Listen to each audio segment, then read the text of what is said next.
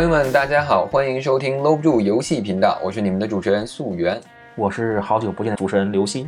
行，今天我们把刘鑫请过来啊，主要是跟大家聊一聊这个无双系列，因为他其实是比较资深的一个无双玩家。嗯，差不多吧。因为我实在是不太懂无双啊。那么在开聊之前呢，咱们还是先回顾一下这周的新闻，因为这周有很多大的游戏界的新闻。嗯，首先是我们的 PS 五公布了发售阵容、发售日还有价格，有光驱版本四九九，无光驱版本三九九。对，嗯，你怎么看这个价格？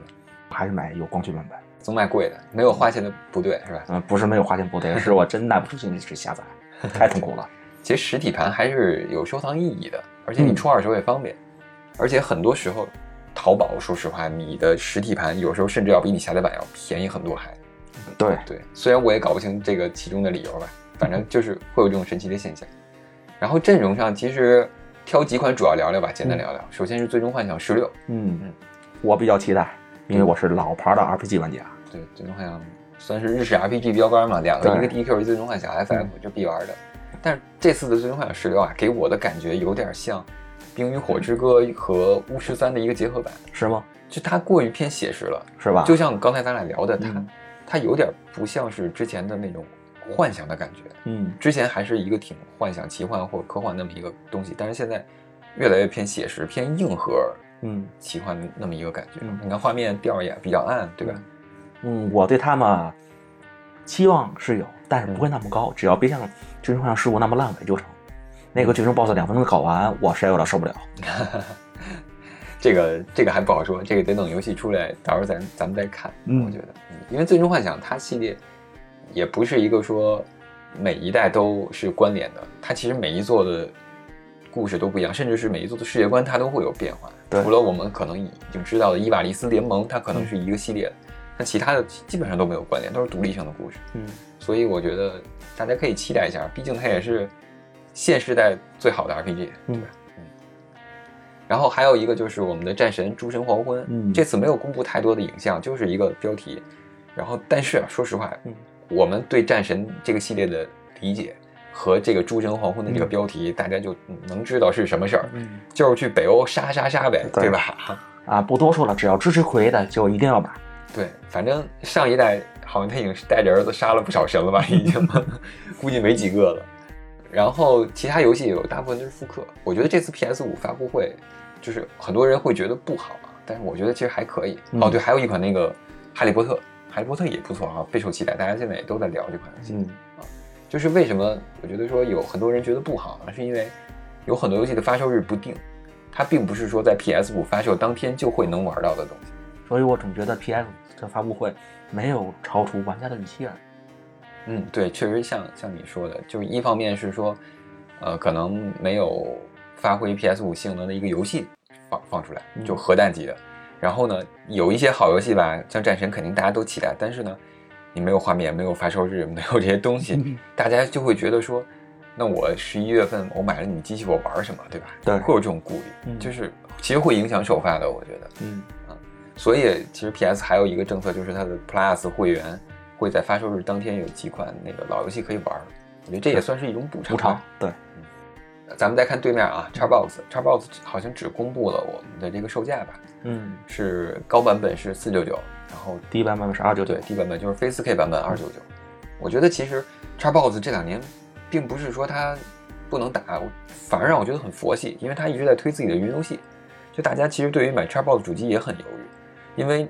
你有了云游戏服务之后，你任何一台 PC 都可以当 Xbox 玩。嗯，但我那我就觉得它的运营策略就好像很模糊。它到底是让大家玩云游戏呢，还是想推广自己的游戏主机呢？我觉得现在它其实是是在淡，就它其实是把主机服务变成一种一种线上游戏服务的一个在转换。那我可以这么认为，它出了这款新的游戏主机会以后，就不会再出了？很有可能，很有可能。但是我觉得也是对的，因为你看现在的整个游戏界的趋势啊，那谷歌对吧？然后包括苹果现在可能还没在做，但是那个谁，前两天的阿里也公布了一个新闻，阿里也在做云游戏平台，就因为以后其实你我们的五 G 时代到来了，你的网速够快的话，你根本不需要自己买主机，你就是在云端有台主机玩，然后给你传输画面而已，速度够了，延迟够了，你玩动作游戏也不会卡。我觉得就你确实没必要花大价钱买主机，你只要买游戏服务就好了，对吧？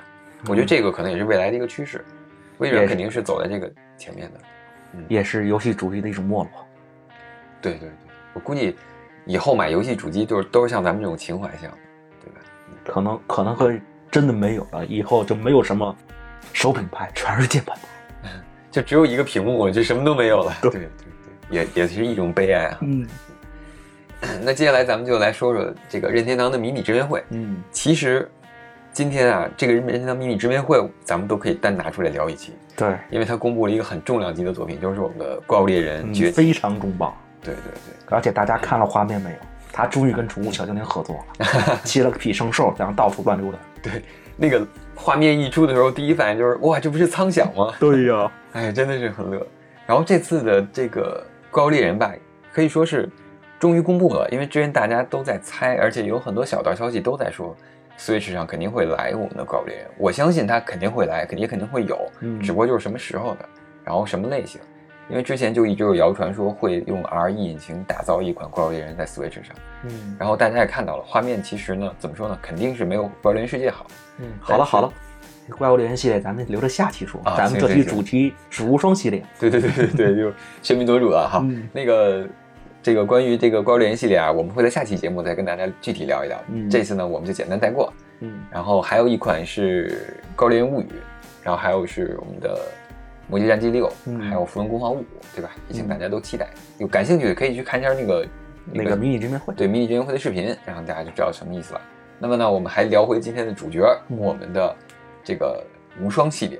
对，说为什么聊无双呢？就是因为上周公布了一个《塞尔达无双灾厄启示录》这么一款游戏。嗯说实话，我本人是从来不玩无双系列，就基本上没怎么玩过啊。对我玩过的几座可能都是外传合作款的。嗯，毕竟你是个路痴，连路都不知道怎么走。对对，无双系列，对真的是地图太大了。然后我这次其实公布的这个灾厄启示录啊，我看了我还真的挺想买的。是吗？我的理由首先有两点啊，嗯第一点就是它的画面，它的画面这次包括地图风格、渲染风格，它完全是参照着《旷野之息》的那个风格来的，让你看画面啊，我甚至以为是《旷野之息二》出了。是吗？对我这个，我觉得会给我一种很好的感觉。然后第二就是它的这个所讲述的故事是《旷野之息》一百年之前的这个，就是四英界大战的时候这个故事。然后这个故事其实是我们玩《旷野之息》用碎片化知道的一个场景，但是我们并没有体验过，所以我觉得这段故事是帮我补完整个历史、整个塞尔达这个世界观的一个很重要的一环。嗯，对，而且那个大战的那个场景其实很适合无双去体现。对，因为你是一个大规模作战，有很多嗯怪物，有很多守护者，有很多你自己的士兵。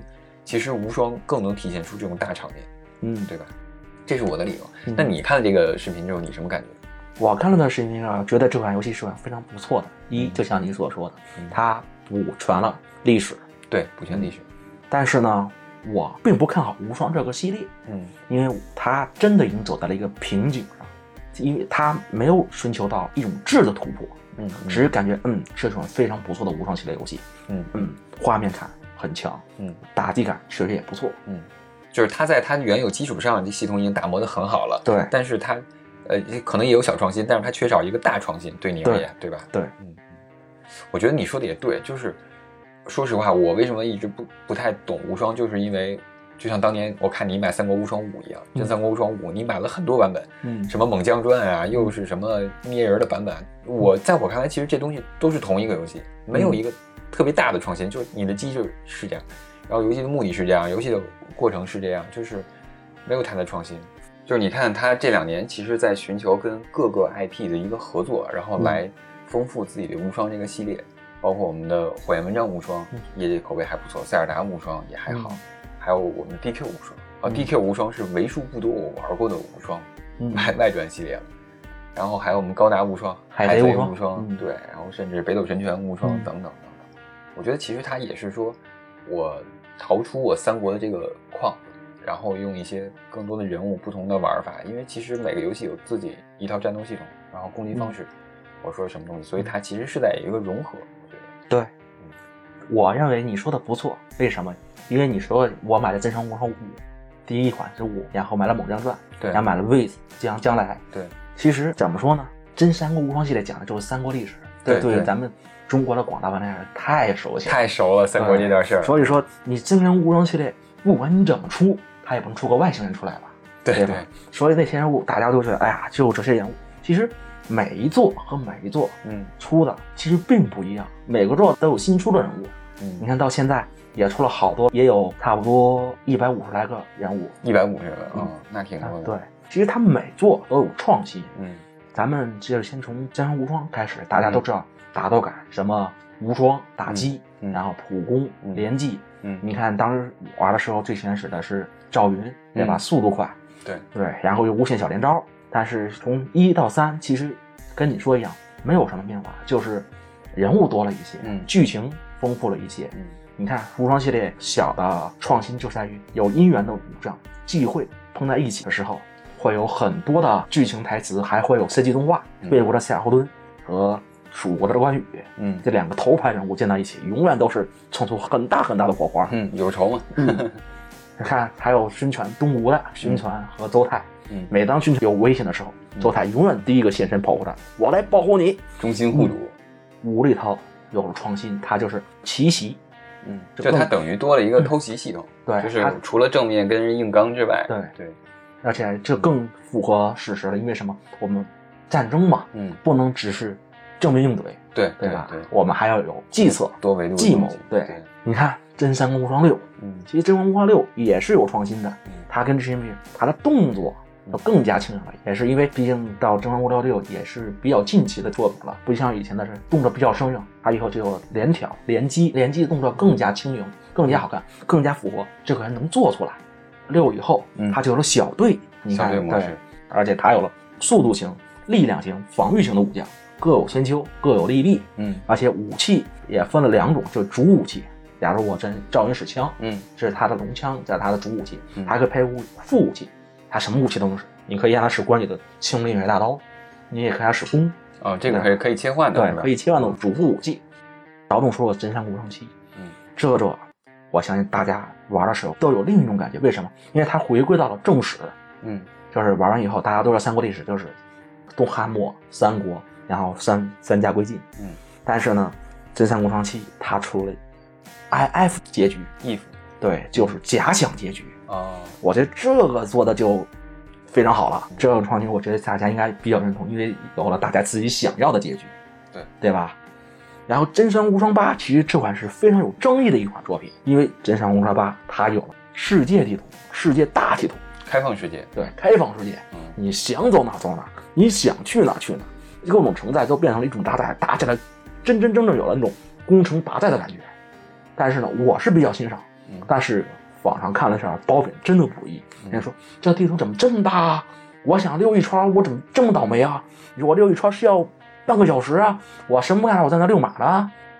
那咱们可能还是举这个海贼无双的例子吧。嗯我觉得海贼无双其实，你说它那个系统是还是这条系统，但是我觉得有一个特点，就是因为海贼里面人物的攻击技能是很不一样的，对，所以它其实，在游戏中每个人物的攻击技能的不同，玩法其实也也会有很大的不同。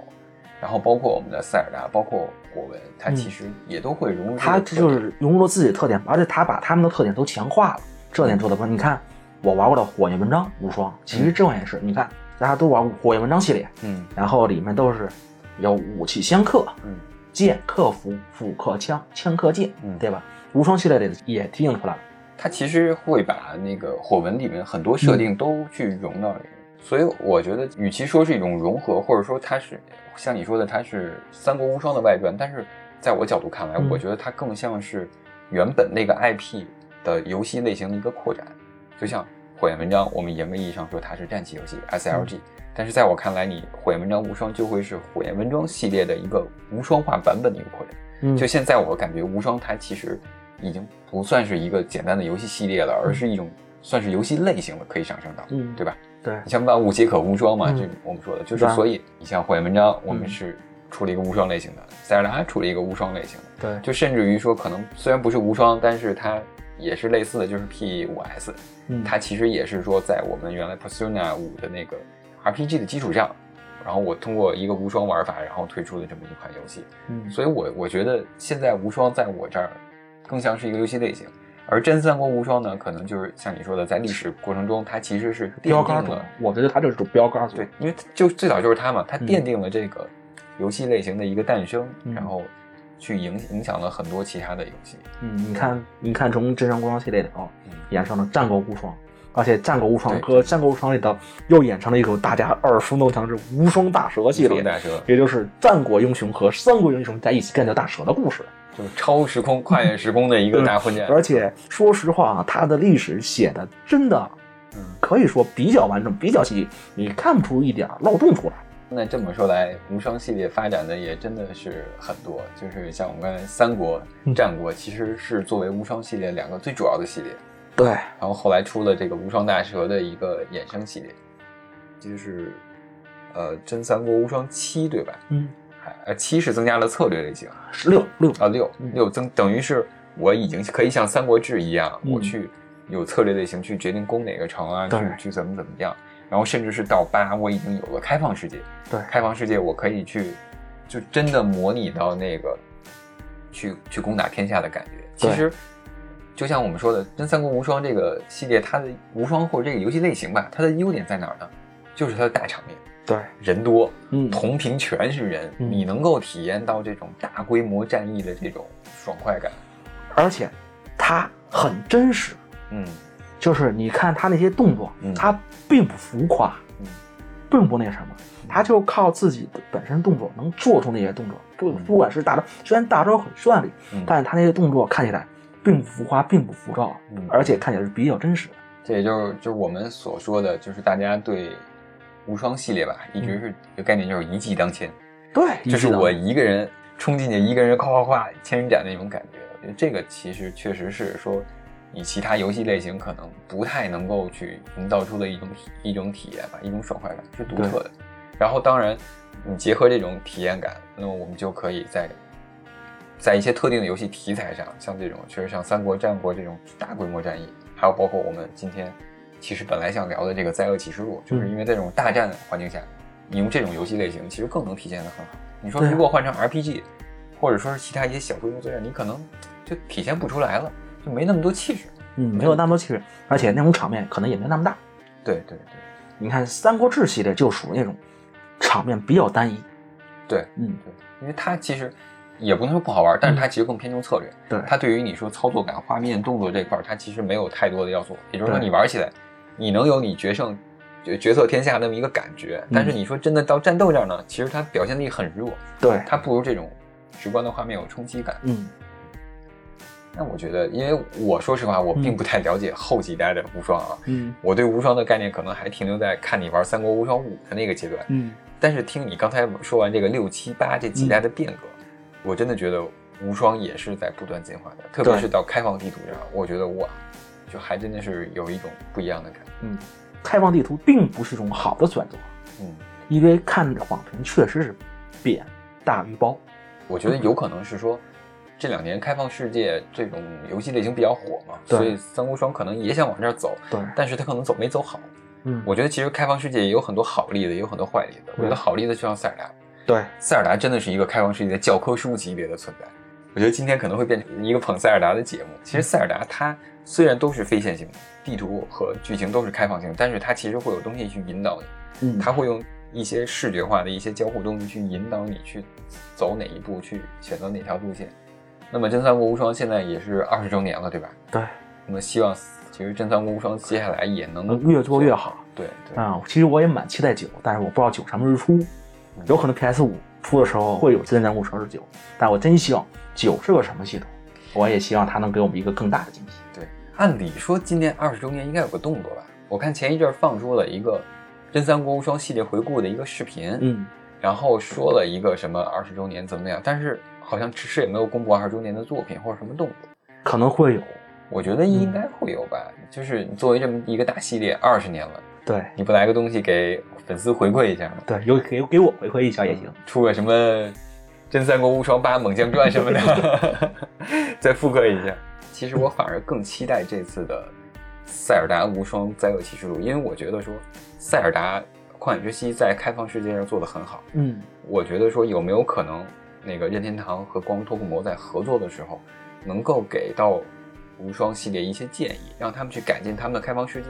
你说有没有可能这次的无双会是像塞尔达旷野之息一样的那种开放世界，然后再去做任务。如果是的话，我觉得会很有意思。我觉得也是，嗯因为开放地图确实非常好，嗯，因为大家的认知度、探索的地方更多了。对，它不像是以前的一篇章一篇章，我之前就在这个地图地方。我其实是有点期待说，就是我们的这个塞尔达无双，它会不会做成这种连叙事都是开放型的？你像我们在玩塞尔达的时候，就是你并没有一个所谓的关卡，或者说是一个一个章节的一个时间点，嗯整个东西是一气呵成的，对就是你甚至不关机一直玩都可以。如果这回塞尔达无双真能出到这种情况，我觉得这也是种革新，因为它也突破了无双。我没有正正经经的时间线，我这种也是开放，我对图不仅是开放的，我无双系列我也走到哪儿打到哪儿。对对，哎，我觉得如果能做到这点，应该还挺好玩的。嗯，我觉得这也是种突破，但这个也是也是咱们的幻想。也是幻想，包括嘛也是种冒险。为什么？因为大家都知道，无双系列它是动作和 RPG，也它是有故事线的，对对。对吧？我如果做成这样的话，你的故事线在哪？其实我我觉得它时间线还可以保留，就是我我比如说我会在一百年前嘛，一开始是，呃，一开始大家聚集，然后发生了这个事儿，大家再去处理，就灾厄加农，对吧？我觉得时间线可以，但是比如说我在这个时间点，我可以出现在任何位置，就比如说你同一时间点，我可以选择，呃，是去米法那儿，还是操控谁来？我这点可以，但但但是，我希望不要说的像《战国无双八》这样，嗯《无双八》也是有时间线，就是说你不能随便去，因为我去哪儿没有人，我去那干嘛？我觉得刚才听你说啊，嗯因为我没有玩过八、但是我觉得好像是说他在做开放世界的时候吧，他是做的很大，嗯，但是他地图上的设计他并没有做的很好，就是你可能走到某个点，它没有事儿发生，对对吧？就会让你觉得好无聊啊。嗯就是你做了开放世界，嗯但是你没有把这个开放世界给我填满。就我为什么说塞尔达好，就是因为塞尔达帮你把这世界填满了，你走到哪儿它都有事儿，或者说它都有东西跟你互动，可能不是主线剧情，它可能是一个剧情我。希望它的剧情就是剧情和支线的任务更加丰富一些，别像《战国无双》比较比较单一。我攻打一个城，我就要去哪儿，我偷袭我就要去哪儿。虽然说我开放世界地图我跑大了没用，对，就是说我只能真真的就属于单向性任务。啊，它没有是多项分支型。所以我理解的意思是，我也希望就是塞尔达这个新作的无双也像多支线分支之后，不管走哪，我都我都能都有任务可做。对对对我去哪我都能触发触触发一点事情。对，就感觉是什么？嗯就是《三国无双》之前的那个八给我的感觉，可能是说故事推动着我往前走，对但其实像塞尔达是什么？我推动着故事往前走，对，这感体验感完全是不一样的。因为是我到这儿，所以我触发了某些事情，引发了某些故事。嗯，而像你说的，就是好故事在那儿，我要跑过去，那你的开放世界就纯成了地图了，对吗？嗯，我好像在玩一个赛马游戏。对，看法，跟你聊完，我现在又有点期待，又有点担心。期待是说，我希望塞尔达无双灾厄启示录能够向旷野之息学习到它开放世界那些好的东西，包括它的非线性叙事和非线性的地图。嗯但是我担心的是什么？我担心这个东西最后做出来会是一个之前的塞尔达无双全明星的一个换皮，我害怕它也是这种章节性，也有可能，说实话。如果真是招人人的事上，那我就觉得这个任天堂真的是在骗钱了。那这不是任天堂，是光荣在骗钱。光光荣真的是在骗钱啊。我也不是说那个之前那个模式不好，但是只是会让人觉得，因为我如果出在玩无双，而不是在玩塞尔达。嗯，我觉得我如果真的想融合的话你出那就是按照章节出的话，我就觉得他总觉得他少了点什么，哪怕说是你哪个前提，就是说你想加入哪个阵营都成。嗯，啊，这个可能不太会，我觉得 总共就两个阵营，一个灾厄，一个一个英杰，你选哪个？对啊、我可以，我可以说是出个像是真上无双七一样，我也出个假想结局，我也我叫邪恶阵容，对吧？我来邪恶林克队，我也那什么的操，操，控操控灾厄加农，控制守护者去对出勇者。对呀、也行啊，对吧？行吧，咱们今天也聊了不少了，然后我觉得说。大家也对这个新的塞尔达无双灾厄启示录充满了期待，嗯然后也今天跟刘鑫我们聊了这个无双系列的变革。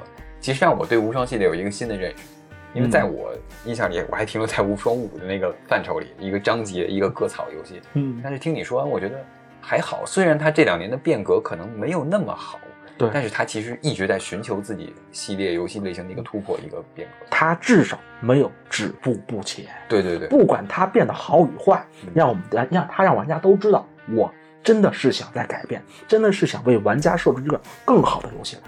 对对，因为创新就得有风险，其实跟赌博一样，有可能你赌输了，有可能你赌赢了。对就会有一部分人喜欢，一部分人不喜欢。对但是我觉得这种创创新精神我不能丢。对，如果你真的止步不前了，那我觉得就这游戏就没有存在的必要了。也就是说，你出来干嘛？你出来一看，永远都是都那个一样，就多个武将，就让多个多个武将，没有任何意义。